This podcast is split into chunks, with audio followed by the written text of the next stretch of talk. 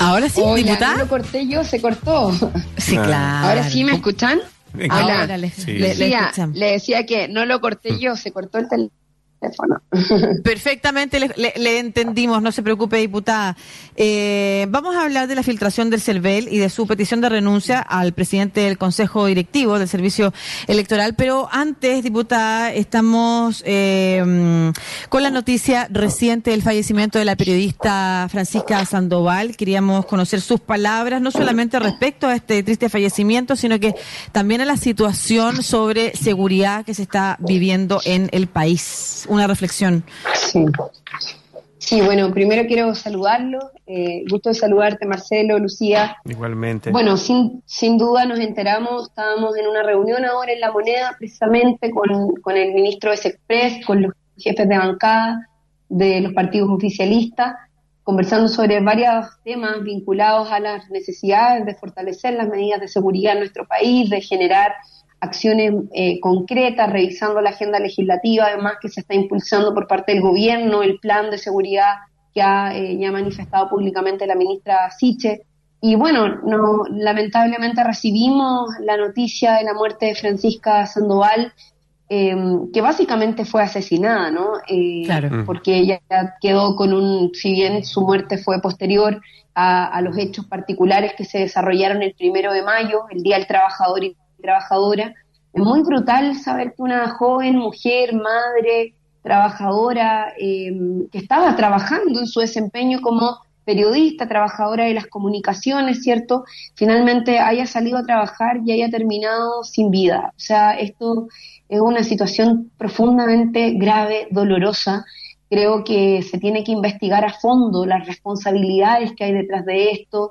Eh, hay cuestionamientos en torno al rol de las policías en esta situación y ten- tenemos que investigar a fondo también eh, la, la, la situación que se está dando en torno al crimen organizado, que quedó en evidencia, ¿no? Eh, el que haya personas portando armas, civiles portando armas en nuestro país, en distintos lugares, en ciertos barrios, en ciertos lugares, es una situación que no podemos pasar por alto. No hay ninguna razón para que civiles estén portando armas en la calle. Esto es un riesgo permanente para todas las personas, para todos los ciudadanos y evidentemente esto requiere de un nivel de control mayor. Personalmente soy partidaria de prohibir el uso de armas a civiles. Yo creo que no, no hay ninguna razón para que los civiles tengan que portar armas. Eh, la violencia solo trae más violencia y consecuencias de este tipo que son indeseadas. Eh, y, y yo creo que realmente, eh, o indeseable, creo que realmente estamos en una situación terrible. Yo quiero solidarizar con la familia, enviarles mi condolencia cariñosa, un abrazo. Me imagino el dolor que deben estar sintiendo en este momento. Creo que es un dolor además que se traspasa a todos los chilenos y chilenas por, por, por todas las, por, la, por las condiciones en las que se dio esta situación y sin lugar a dudas porque es brutal que lo que nos deja el día del trabajador y trabajadora es la muerte de una joven trabajadora. Es, es, es muy terrible y eso nos tiene que llevar a, la acción. Sí, diputada, eh, interesante. Nosotros conversamos al inicio del eh, programa la muerte de Francisca Sandoval, que también falleció una mujer, una persona en la Victoria hoy día también de un disparo. Eh, y como dice usted, el combate al crimen organizado debería ser prioridad, pero ese combate al crimen organizado eh, necesita mucho apoyo del Estado, necesita un fortalecimiento de, de carabineros, fortalecimiento de la PDI, fortalecimiento del- de, de la, mm, de la Fiscalía de bueno de los distintos agentes que combaten esto. Y esto podría traer mucho ruido en algunos sectores de nuestro país que no ven con buenos ojos un fortalecimiento carabinero o de la policía de investigaciones por el rol que tuvieron durante el estallido social. Eh, ustedes cómo cómo se enfrenta a este a este dilema cómo se puede apoyar más a carabinero o no es necesario cree usted Bueno, nosotros creemos, y así lo hemos manifestado, y es parte de nuestro programa de gobierno, eh, que Marcelo, que precisamente Carabineros, las policías en general, que son instituciones muy importantes para nuestro país, tienen que ser fortalecidas sin lugar a dudas, pero fortalecidas también desde un espacio de ser repensadas respecto de muchos de sus roles y atribuciones. Nosotros creemos poder generar eh, un proceso y para eso está planteada la reforma Carabineros, que no es una propuesta, es algo que ya eh, se, está empezando a trabajar, a materializar, es parte de la agenda de seguridad de la ministra Siches, eh, que además es un trabajo conjunto con Carabineros y con la Policía de Investigación. Esto no es algo que se tenga que hacer desde afuera, son ellos y ellas quienes han vivido la experiencia. Uno, eh, es cierto que acá hubo problemas y, situaciones gravísimas por parte de la institución policial eh, durante lo que fue la revuelta popular, ¿cierto? Lo que es conocido como el estallido social, violaciones a los derechos humanos, que no son un tema de subjetividad. Hay cinco informes de organizaciones internacionales, Amnistía Internacional, está eh, distintos organismos que dieron cuenta de que efectivamente hubo violaciones a los derechos humanos por parte de las fuerzas de seguridad pública en nuestro país y esas son cosas que no se pueden volver a repetir. Las fuerzas de seguridad pública en Chile tienen que estar para proteger a los ciudadanos, no para ponerlos en riesgo, no para violar sus derechos humanos y esos son temas que tenemos que eh, discutir de todas maneras pero eso no significa que quienes creamos que hay que reformar Carabineros estemos pensando en que eh, Carabineros sea una institución que tenga que, o sea, que, que, que, que, finalmente no, puedan, no tengan que jugar un rol, al revés. O sea, hoy día la seguridad pública, el control del crimen organizado, los procesos de investigación, de hecho, hay evento ya hace harto tiempo que nosotros esperamos que se pueda reactivar, porque ahí también hay un tema, nosotros tenemos que adelantarnos a las acciones del crimen organizado no solo, o sea, cuando hay armas, cuando hay em, armas que están dando vuelta en ciertos mm. sectores de la población, en grupos que están, insisto, organizados además y que tienen otro tipo de vínculo, es algo que tenemos que investigar a tiempo para que no pase lo que ocurrió con Francisca Sandoval, entre otros casos que también han sido similares en otros contextos, pero que, que probablemente no tan conocidos, pero que sí es evidente que esta situación se da. Hay personas que mueren de balazos eh, permanentemente en nuestro pues. país. Esto es algo que no viene ocurriendo hace tres semanas, ni hace dos meses, viene ocurriendo hace muchos años. No había sido visibilizado, no había sido abordado y este gobierno se está haciendo cargo. Sí, y hemos dejado que crezca, eh, además que era parte de lo que conversábamos, pero en ese sentido, puntualmente en ese sentido, usted hablaba al inicio de los anuncios de la de la ministra Isquia y de la ministra Siches, perdón, y de eh, la conversación que tenían esta mañana en el comité político. Me imagino yo en torno a este acuerdo nacional que quiere impulsar el gobierno sobre seguridad. Sobre este punto en particular, las armas de los civiles en las calles, ¿hay algo, alguna medida que se quiere impulsar o alguna ley, un proyecto que se quiere impulsar como con mayor urgencia y celeridad? Sí, bueno, la ministra Siches ha planteado que ellos quieren eh, retomar la agenda en relación al control de armas con medidas efectivas. Yo personalmente soy de la postura de que los civiles debiesen tener prohibido el porte de armas. Yo no entiendo por qué un civil debiese tener un arma. ¿Cuál es la razón? La violencia solo trae más violencia y situaciones como esta eh, se pueden evitar para eso también tiene que estar acompañado, yo lo decía recién, de, de, un fortalecimiento de las condiciones de la, de la inteligencia que puede desarrollar el país en los procesos de investigación del crimen organizado. Pero por eso le pregunto si hay alguna acción de urgencia que quiera eh, hoy impulsar el gobierno. Porque hay conversaciones que son de largo plazo, hay acuerdos que van a costar eh, que, que se tomen en el Congreso con las distintas fuerzas políticas, además sus distintas miradas. ¿Hay alguno en particular que sea con mayor urgencia que el gobierno quiere impulsar? Sí, bueno, precisamente estos son medidas de corto, mediano y largo plazo.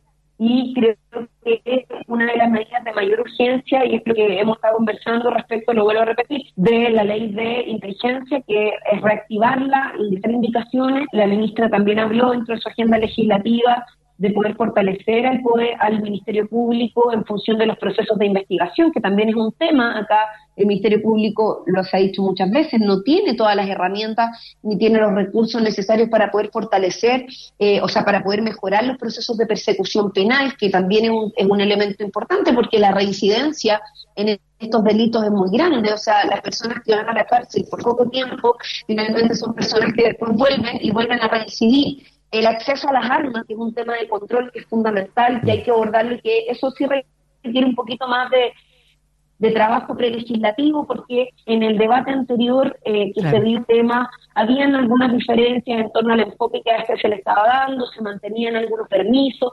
Yo creo que en esto hay que dar una discusión y por eso es que el presidente de la República también ha dado un, ha hecho un llamado nacional a construir un trabajo colectivo desde todas las fuerzas políticas, desde todos los sectores, desde la sociedad en su conjunto, para poder tener un acuerdo nacional por la seguridad de nuestro país. yo creo que no hay nada más importante, eh, eh, Lucía, que los chilenos y las chilenas podamos caminar tranquilos por la calle sin pensar de que porque cuando nos asalten nos puedan eh, tirar un balazo o que finalmente cuando salgamos a trabajar y cuando un trabajador sale a trabajar pueda resultar finalmente herido de bala o herida de bala e incluso perdiendo la vida.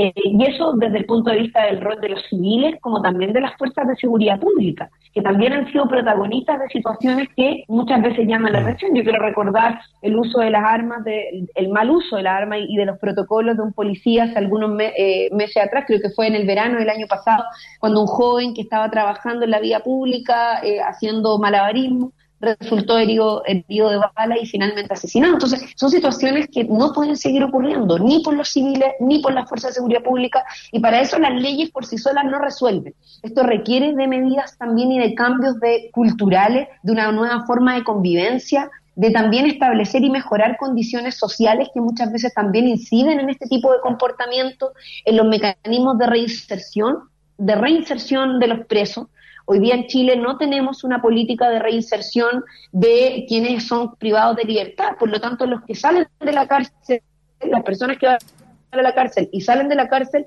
más del 60 de personas vuelven a reincidir en el delito. Mm. Entonces, creo que son muchas medidas que tenemos que tomar. Sin duda, algunas pueden ser de más rápida resolución, otras de mediana. Estamos pero lo que no podemos es quedarnos... Sí, ahí la escuchamos, diputada. Estamos con la diputada Carol Cariola, diputada del Partido Comunista, hablando. ¿Escucharon la última parte? Eh, no. Pero, eh, diputada, para que, para, para que avancemos la entrevista, ¿nos escucha bien ahora? Pero tenemos un problema grave. Ah, ya, muy bien. No, queríamos, bueno, hablar sobre lo que nos convoca también, que usted ha pedido la salida del director del servicio electoral, bueno, por esta filtración masiva de, mm, información eh, privada de 15 millones de electores.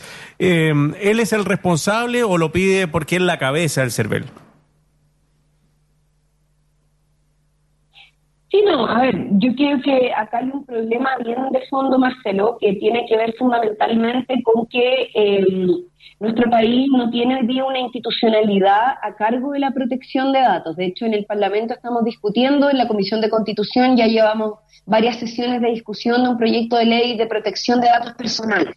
Lo digo porque también es un elemento que está eh, que se cruza con esta situación, eh, pero donde las instituciones públicas, sin lugar a dudas, tienen por ley una responsabilidad de resguardar los datos de las personas y datos particulares que ellos manejan. En el caso del CERVEL llamó la atención esta, eh, bueno, filtración que ellos dijeron que no era filtración. De hecho, el director del CERVEL dijo que, el presidente, perdón, dijo que esto no había sido una filtración, sino más bien había sido una publicación voluntaria, pero con errores. El problema es que los errores son imperdonables. Acá lo que se hizo fue una publicación que habitualmente se hace cuando después de que hay procesos electorales el CERVEL publica nóminas, donde publica las personas que participaron de los procesos electorales publican su edad, publican su etnia, publican su género y una serie de cosas que permiten estudios, estudios que son públicos y abiertos. Pero distinto es a que esos datos se relacionen con una identidad particular, es decir, con el mm. root de las personas. Y lo que ocurrió aquí, exacto, lo que ocurrió acá es que cuando hicieron la publicación, iban las nóminas con el root de los 14 millones y, algo de chilenos y chilenas que participamos en los últimos procesos electorales municipales. Y eso no corresponde, porque todos y todas sabemos que hay empresas de tecnología, de empresas de análisis políticos, electorales incluso, que utilizan estos datos para poder mapear, para poder generar georreferenciación, proyecciones o existe lo que conocemos como el data mining o el big data que permite generar incluso proyecciones anticipadas respecto de cruzando los resultados de las mesas, una serie de cosas. Entonces, el nivel de exposición que hay de las personas a las que finalmente, de todos nosotros, chilenos y chilenas, que, a los cuales eh, se les conocieron sus antecedentes de si votaron o no, si militan en un partido político. De hecho, se filtraron las militancias políticas de los chilenos y chilenas, porque iban en esos datos. Eh, entonces, son datos privados. Ah, no, no pueden llegar y tener acceso a cualquier persona. Entonces, es una situación gravísima. En la filtración, el propio Cervel lo reconoció como la filtración más grave de la historia. Le preguntamos al presidente Tagle si es que él había, eh, si había esto había ocurrido antes, dijo que no. Le preguntamos cuántas veces eh, se había descargado el documento, dijeron que no sabían. Todavía no tienen identificadas las IP quiénes son las personas que tuvieron acceso a este documento. Entonces, por supuesto que cuando yo pregunto esto, digo, bueno, ¿y qué medidas se están tomando? Eh, no, es que hicimos un sumario y se pusieron los antecedentes de mano del Ministerio Público. Perfecto, pero ¿y dónde están las responsabilidades políticas? Institucionales. Si él es un director de un, de un, servicio eh, institucional, eh, él es el presidente de un servicio que está a cargo de llevar adelante los procesos democráticos, estamos a puerta de un plebiscito. Y esta filtración de al, al, presidente fue si él no había pensado poner su cargo a disposición, porque me parecía que era lo mínimo respecto a las responsabilidades políticas y administrativas de esta situación.